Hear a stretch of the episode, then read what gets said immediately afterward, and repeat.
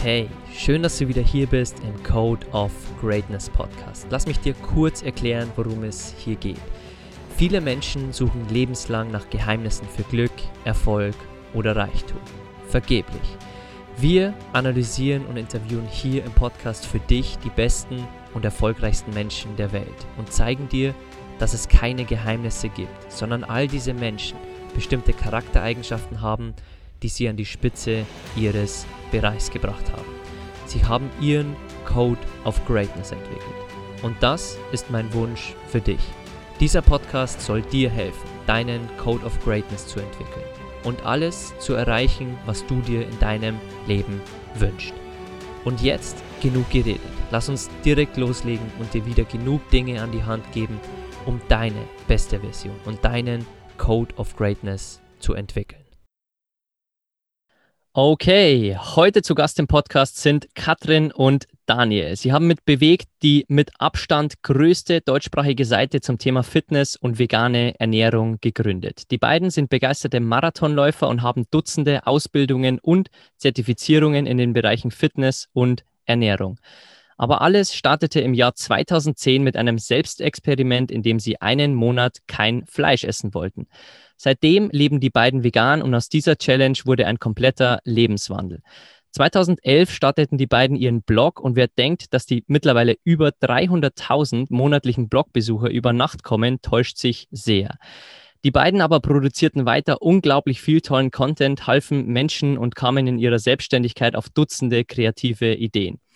Mittlerweile haben die beiden nicht nur diverse Online-Kurse, E-Books, Coachings, sondern auch einen eigenen Shop mit Laufshirts für ihre Marathons. Seit 2016 haben sie mit Bewegt Podcast mittlerweile über 250 Folgen. Sie organisieren auch vegane Wanderreisen, aktuell leider nicht möglich, hoffentlich bald wieder. Und bald erscheint auch ihr erstes Buch Run Vegan auf dem Markt.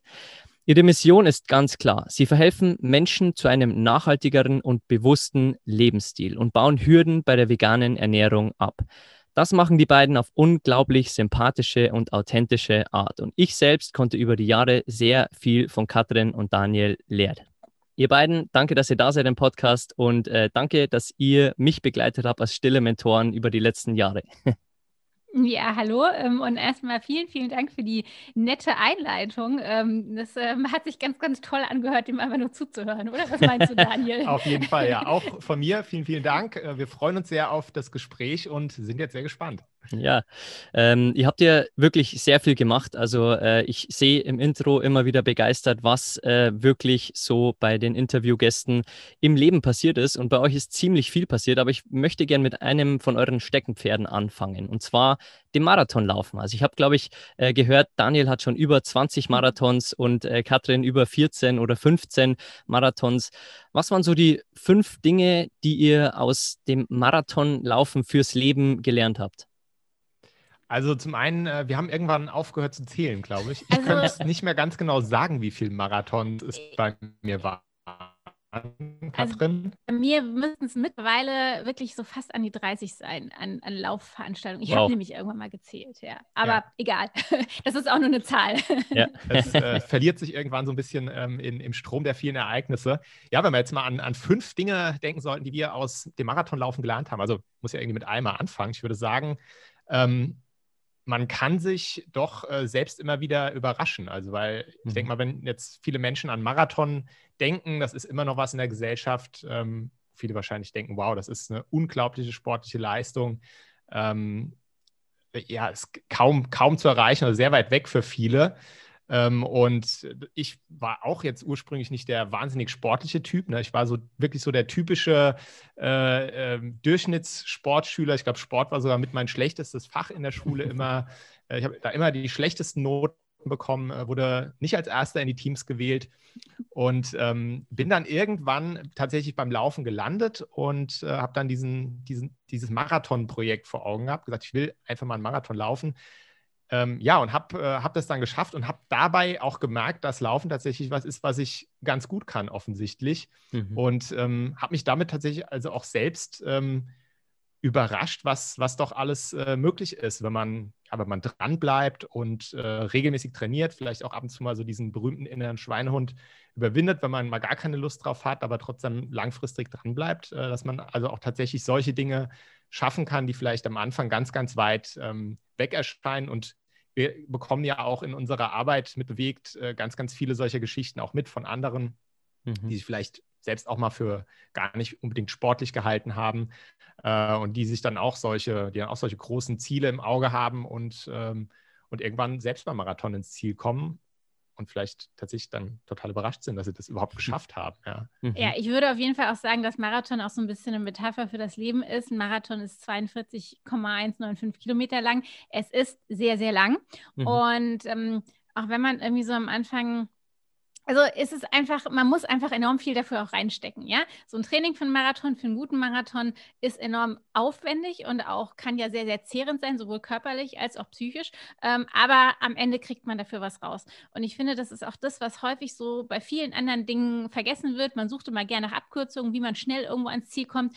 Und es klappt auch bei allen, sei es im Job und auch bei anderen Dingen nicht. Und ähm, das ist beim, finde ich, beim Marathon äh, merkt man das halt immer sehr, sehr genau, weil mhm. das Training ist halt lang und auch dieser Lauf an sich an diesem Tag.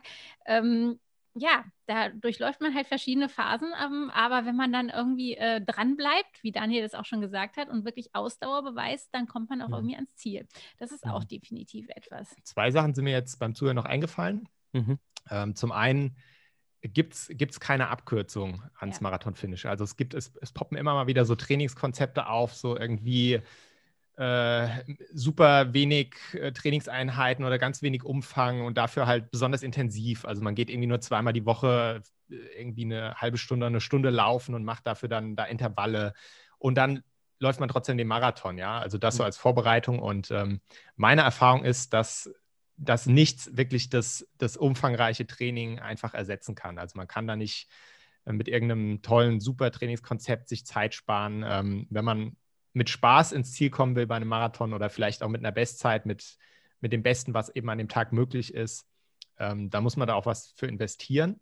Mhm. Ähm, und eine Sache, die wir immer mal wieder, also die man wirklich beim Marathonlaufen selbst dann merkt, ist, dass es, das habe ich schon häufiger mal auch so gesagt, geschrieben, es wird nicht immer schlimmer, auch wenn man es denkt. das mhm. ist auch wie so eine Metapher fürs Leben. Also man ist, es gibt im Marathon so diese Momente, so typischerweise Kilometer 30 oder sowas geht das langsam los. Bis dahin läuft noch alles ganz toll.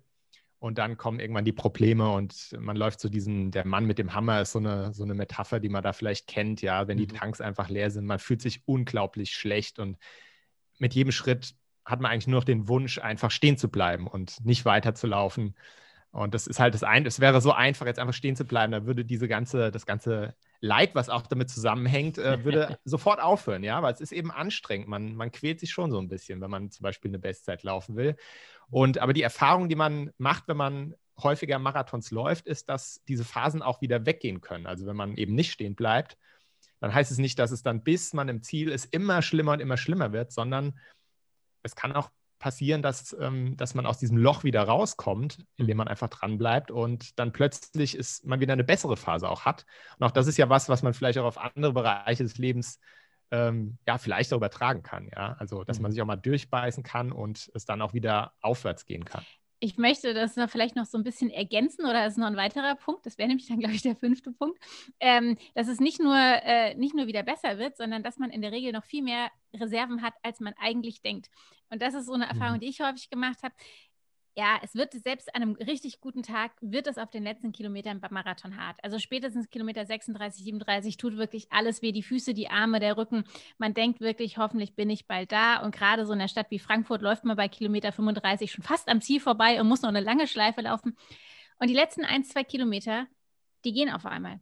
Also mhm. egal, wie, wie fertig man davor war, man hat noch viel, viel mehr Reserven. Und das ist, das ist auch nicht nur beim Marathon so, das ist auch bei kürzeren Läufen. Man denkt auch beim 10-Kilometer-Lauf, den man vielleicht ambitioniert und richtig schnell eingeht, boah, ich kann eigentlich nicht mehr. Und dann sieht man da hinten die Ziellinie.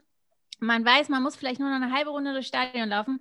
Und hey, auf einmal, auf einmal sieht man später, der letzte Kilometer war der schnellste, obwohl man gedacht hat, man kann mhm. nicht mehr. Also auch das ist sowas, was man hat in der Regel, und auch das ist bestimmt was, was man auch wieder auf andere Bereiche im Leben übertragen kann. Man hat in der Regel noch mehr Reserven, als man denkt. Man, mhm. Sie sind halt nur nicht immer verfügbar und nicht in jedem Moment unseres Lebens verfügbar. Aber das mhm. ist eine, das ist eigentlich eine Erfahrung, die ich bei fast jedem Marathon gemacht habe. Mhm. Da waren echt super. Unterschreiben, Daniel.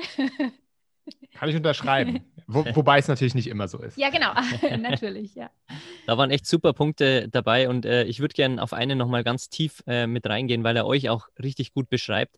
Ihr habt 2011 euren Blog gegründet und 2016 auch den Podcast aufgemacht, wo es noch nicht in aller Munde war. Und einer der Punkte, die man beim Marathonlaufen braucht, die ihr jetzt gerade nochmal dick und fett unterstrichen habt, ist die Ausdauer. Hattet ihr auch Momente im Laufe der Jahre, wo ihr euch gefragt habt, für was machen wir das und warum kommen nicht viel mehr Menschen zu uns oder lesen unseren Blog? Also hattet ihr die? Und wenn ja, wie seid ihr da mental rausgekommen? Also ähm, man hat solche Momente natürlich immer mal wieder, weil wir Menschen sind ja auch so gestrickt, wir vergleichen uns gerne mit anderen und das wirst du auch bestätigen können und kennen, ne, wenn man so ein Business einfach hat und, und einen Blog hat, man kennt die Zahlen, man guckt sich um, man guckt, was machen andere so in dem Bereich und natürlich ist dann immer so ein bisschen dieses, äh, wieso ist der oder die erfolgreicher als ich, warum gucken da mehr zu, ich gebe mir doch auch so viel Mühe. Und man wird halt immer irgendjemanden finden, der, der größer äh, mhm. ist, der schneller wächst, der mehr Fans hat, äh, der scheinbar erfolgreicher ist ähm, als man selbst. Ne? Also das ist so, eine, so ein Grundthema, was sich, denke ich, durchs Leben zieht ähm, und, und grundsätzlich eine Gefahr. Muss man natürlich aufpassen, dass man da davon sich nicht runterziehen lässt oder sogar vom Weg abbringen lässt. Ähm, was, was wir einfach ganz wichtig finden, was uns immer geholfen hat, ist, dass wir bewegt nicht als Business gestartet haben, mhm. sondern wir haben es als, als einfach eine Leidenschaft, die wir hatten, gestartet. Also mhm. es ist einfach eine wow. Sache, die uns sehr am Herzen liegt, diese Themen. Das Laufen,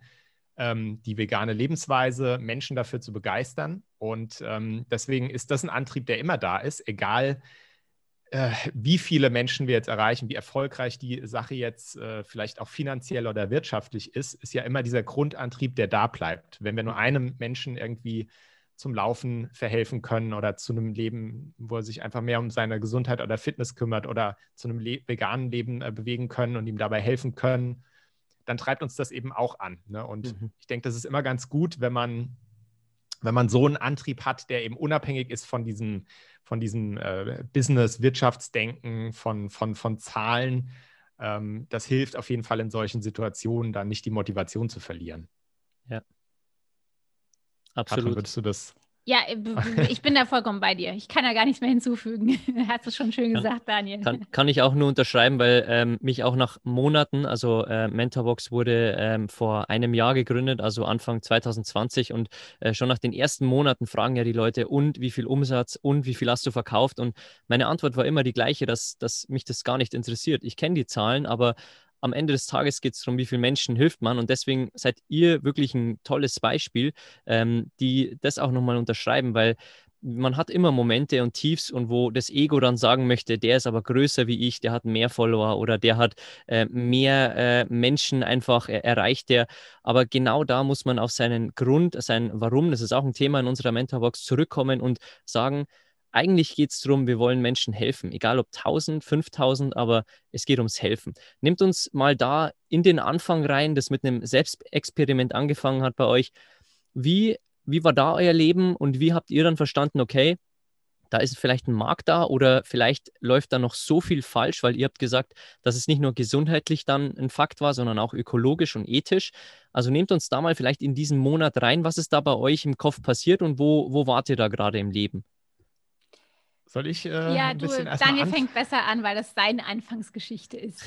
ja, also du hast ja vorhin schon gesagt, in der Einleitung 2010 war das Jahr, wo wir also angefangen haben, uns oder wo wir auf eine vegane Ernährung langsam umgestiegen sind. Ähm, und das hatte sich angebahnt über das Jahr, ohne dass ich das oder ohne dass wir das gemerkt hatten.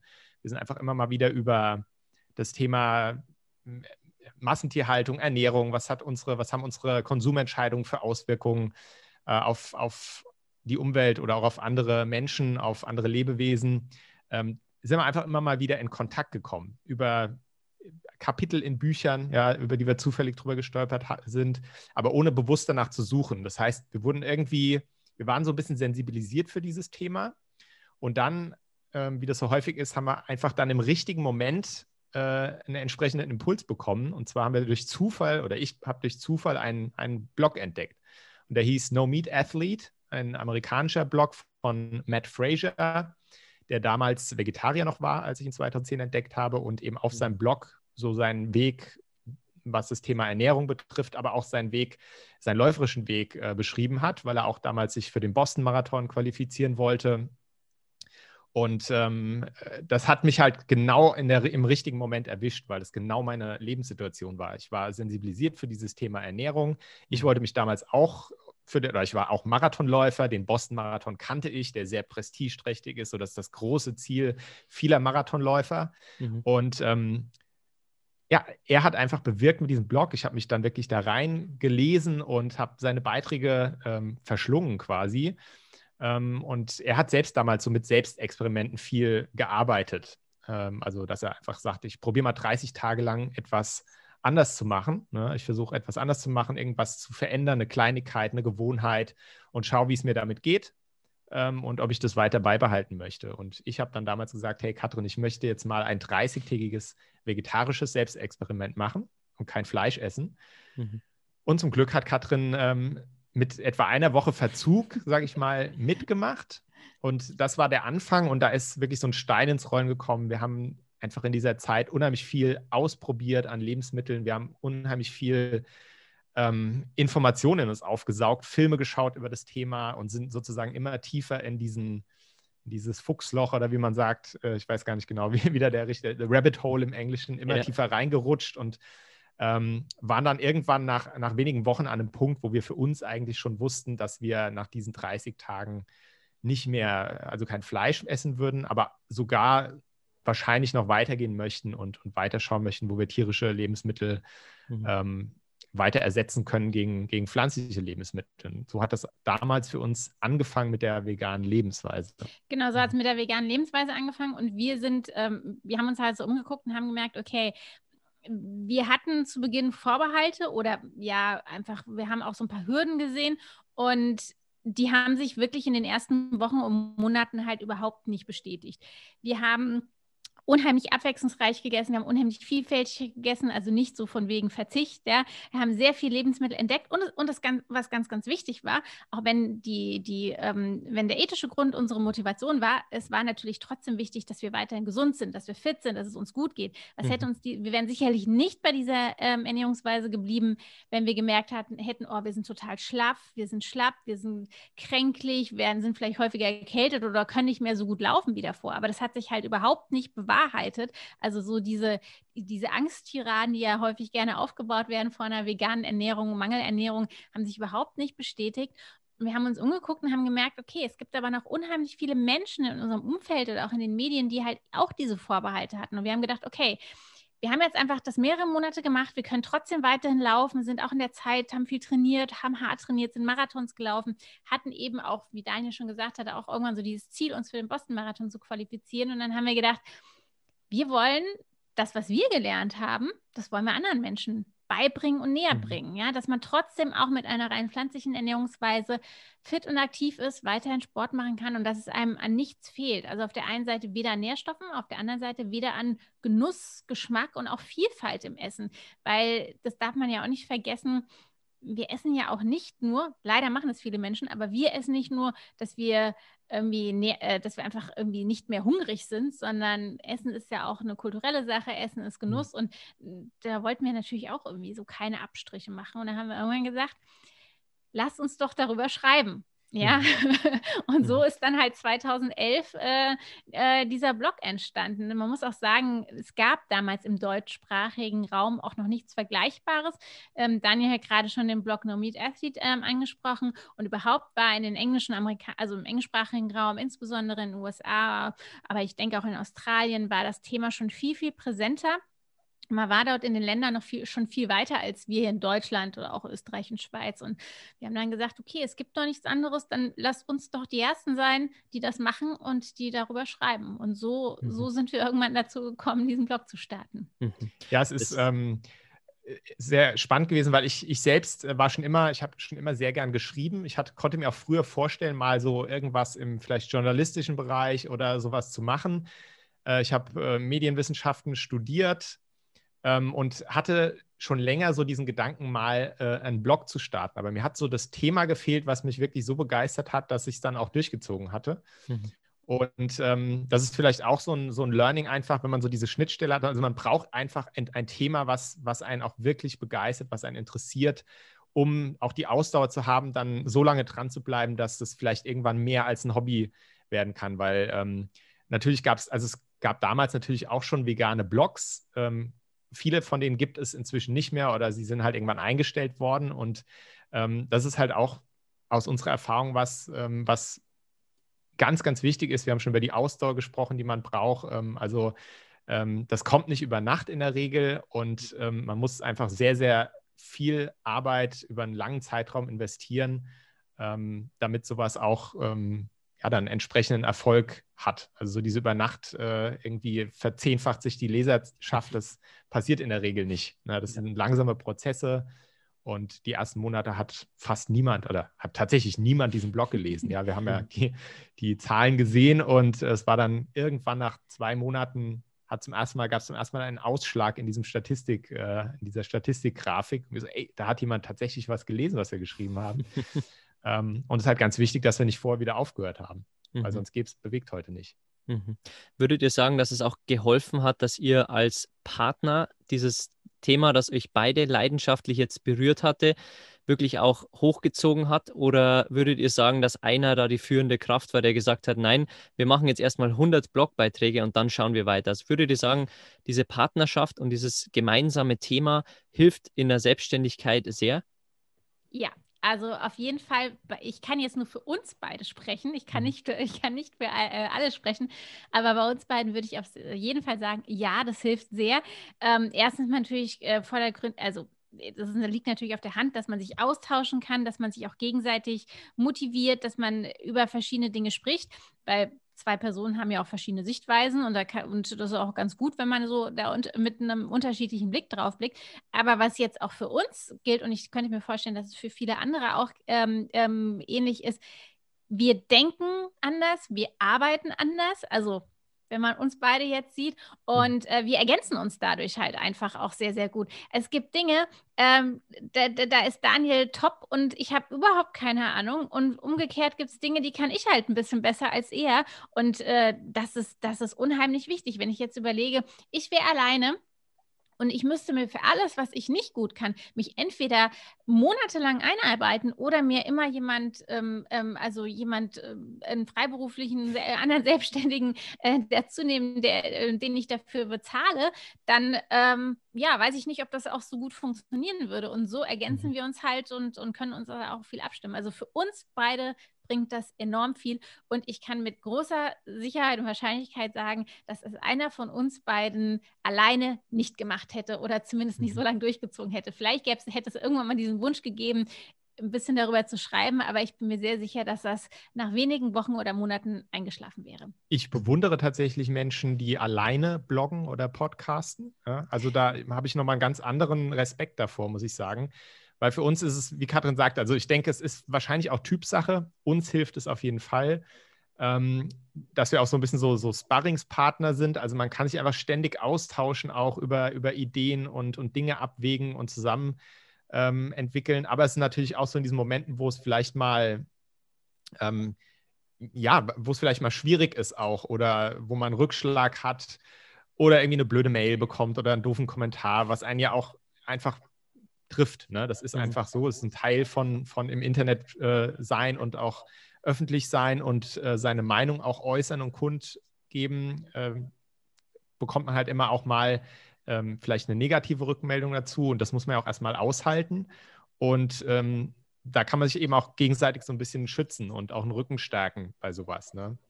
Ähm, also, wie gesagt, für uns, für uns beide ist es die perfekte Kombination. Es würde Bewegt definitiv nicht geben, wenn das eine Idee von einem von uns wäre und der andere nicht mitmachen würde. Äh, da mhm. hätte es schon ganz viele Gelegenheiten gegeben, wo es zu Ende gewesen wäre, weil wir einfach keine Kraft vielleicht auch mehr gehabt hätten, ähm, damit weiterzumachen. Mhm. Oder weil uns die Arbeit, äh, weil uns der Berg zu groß erschienen wäre, um ihn alleine anzugehen. Mhm. Sehr interessant.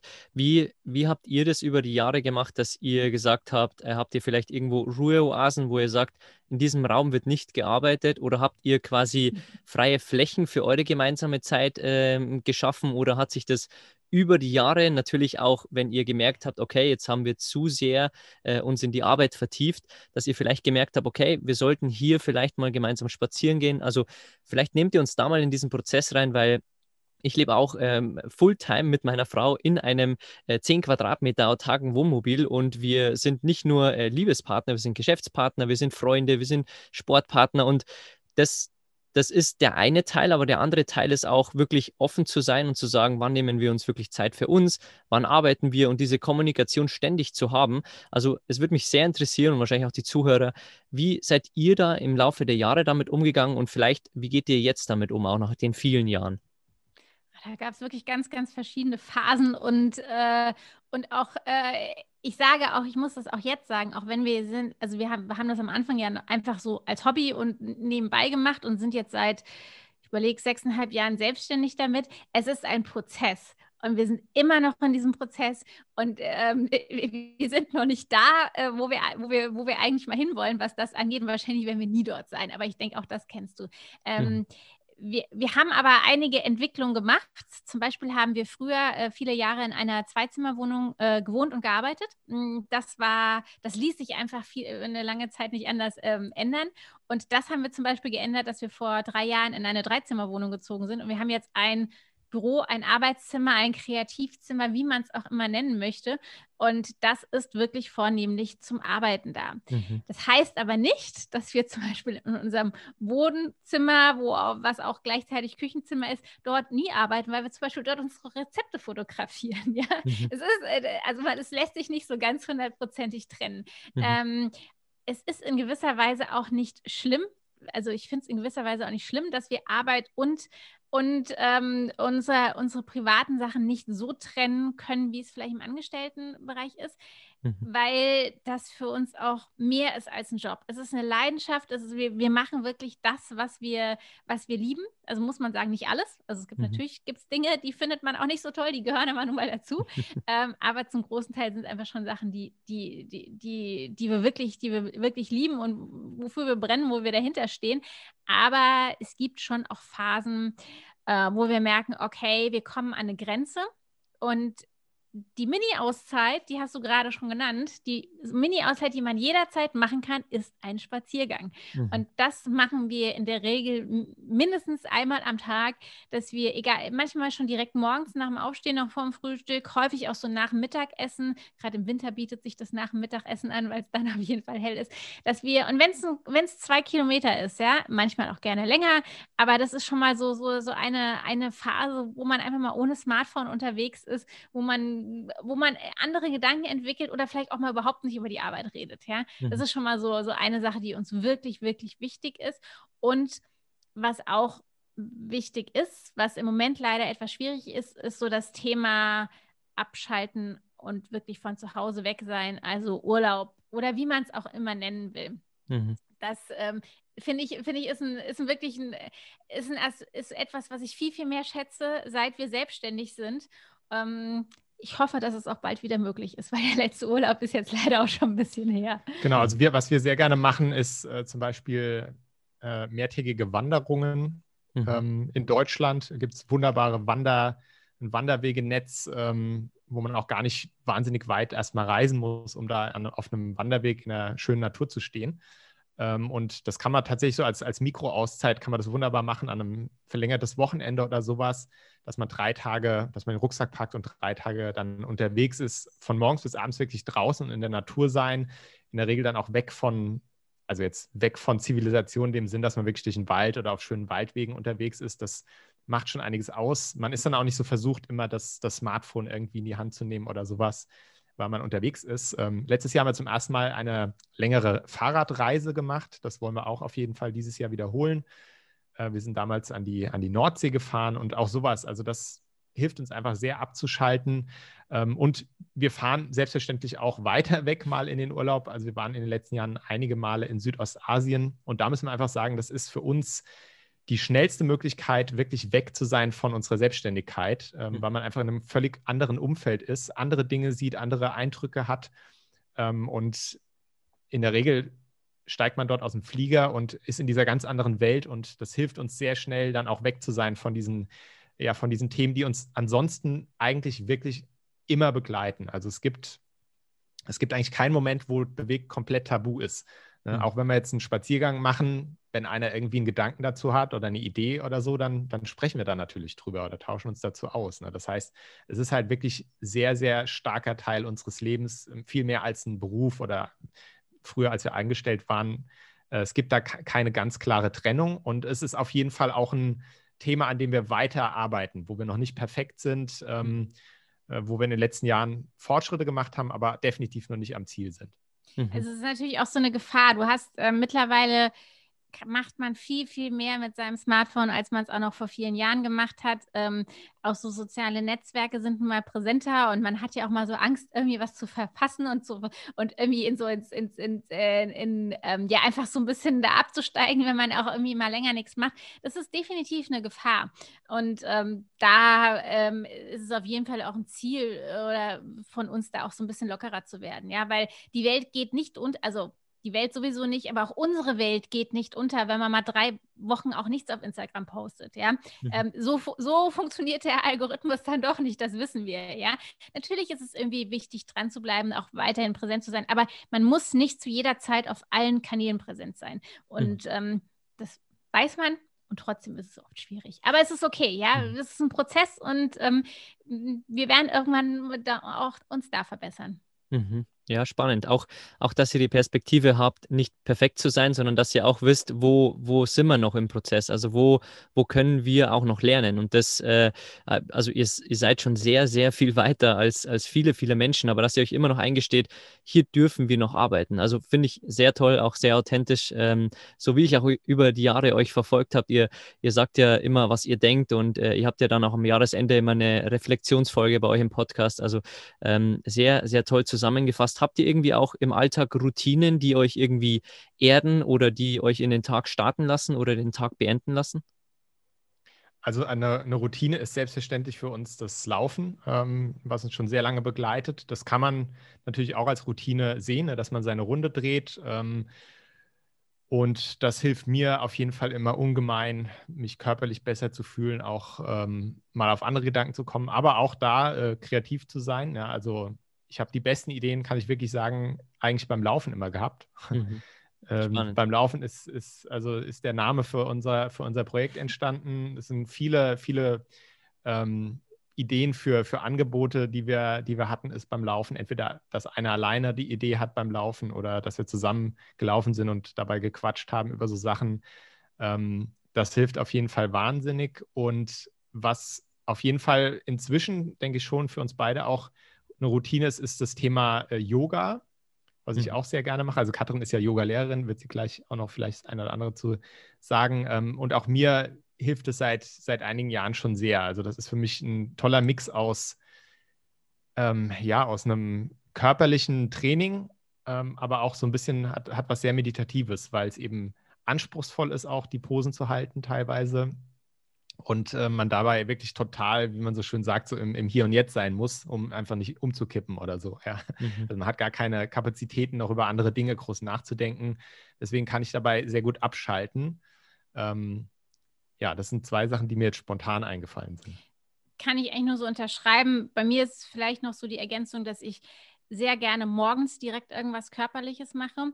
Ähm, bei dem, bei so einem Wetter wie im Moment ist es traumhaft, morgens direkt laufen zu gehen, wenn es noch so leicht dunkel ist und so bei den, äh, auf den ersten Kilometern es dann so langsam hell wird. Das ist für mich der allerbeste Start in den Tag. Ähm, Im Winter habe ich wirklich häufig auch ähm, Yoga direkt morgens gemacht, weil wenn ich aufstehe und es dann noch anderthalb Stunden dauert, bis, äh, bis es irgendwie so langsam hell wird, äh, so lange möchte ich dann doch nicht warten. Aber so diese Bewegung morgens direkt ist für mich unheimlich wichtig. Und wenn ich keine mhm. Zeit habe und nur zehn Minuten irgendwelche Lockerungs-, äh, mache, ähm, ich fühle mich einfach um 100 Prozent besser, wenn, wenn ich was gemacht habe.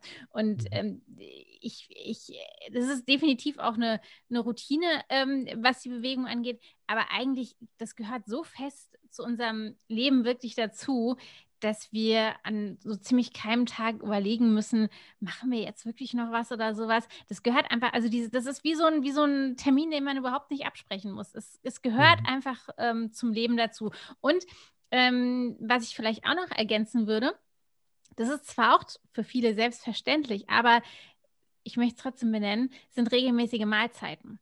Ähm, also mhm. wir sind, äh, wir gehören nicht zu den Leuten, die Intervallfasten machen oder ähnliches. Bei uns kommt eigentlich, gibt es eigentlich ganz, ganz klassisch Frühstück, Mittagessen, Abendessen und je nachdem, wie unser Sportprogramm gelagert ist, auch zwischendrin irgendwie nochmal ein Snack. Ähm, aber so ein Tag ohne Frühstück, das muss nicht morgens ganz, ganz früh sein. Frühstück kann auch um neun sein. Ähm, das gehört, auch das gehört dazu. Das ist für mich ein ganz, mhm. ganz wichtiger Bestandteil, ähm, ähm, bevor es dann richtig mit, mit Arbeiten oder ähnlichem losgeht, ähm, wirklich etwas Gutes zu essen und äh, auch damit meinem Körper was Gutes zu tun. Mhm. Mir ist noch eine Sache eingefallen, die man tatsächlich auch als Routine oder Ritual bezeichnen könnte. Und zwar, wir beide, ähm, zum Glück ergänzen wir uns da gut, wir mögen es gerne ordentlich bei uns zu Hause. Wir haben uns auch in den letzten Jahren viel mit dem Thema Minimalismus beschäftigt. Mhm. Und auch wenn wir weit davon entfernt sind, irgendwie Minimalisten zu sein, in dem Sinne, dass wir irgendwie nur 40 Dinge besitzen oder so oder ähm, also es geht ja, auch da ist es ja im Prinzip ein Prozess und eine, eine Art an Dinge ranzugehen. So verstehen wir einfach Minimalismus. Ähm, und etwas, was wir, was, was wir jedem empfehlen können, ist abends ähm, vor dem zu Bett gehen vielleicht so eine kleine Runde durch die Wohnung zu machen und die Dinge an ihren Ort zurückzulegen. Ja, dass man morgen, also ne, es sammelt sich ja immer mal was an, man legt irgendwas irgendwo hin oder lagert es dann nur mal zwischen und einfach abends, es dauert zwei, drei Minuten höchstens, ähm, einfach die Dinge wieder an ihren Platz zurückzuräumen, die Kissen auf dem Sofa wieder schön hinzulegen und so. Und so ähm, steht man morgens auf und ist, steht direkt wieder in einer ordentlichen, schön aufgeräumten Wohnung, wo alles an seinem Platz ist. Und ähm, für uns ist, ist diese, dieses Thema Ordnung und, und auch klare, aufgeräumte Oberflächen und mhm. sowas, das ist für uns was, was uns, was sich auch irgendwie psychisch auf uns auswirkt. Ja, wir mögen es einfach, Ordnung zu sehen vor Augen. Das hilft uns irgendwie auch im Kopf klarer und, und, und, und ruhiger zu sein, kann man mhm. tatsächlich mhm. sagen. Mhm. Spannend.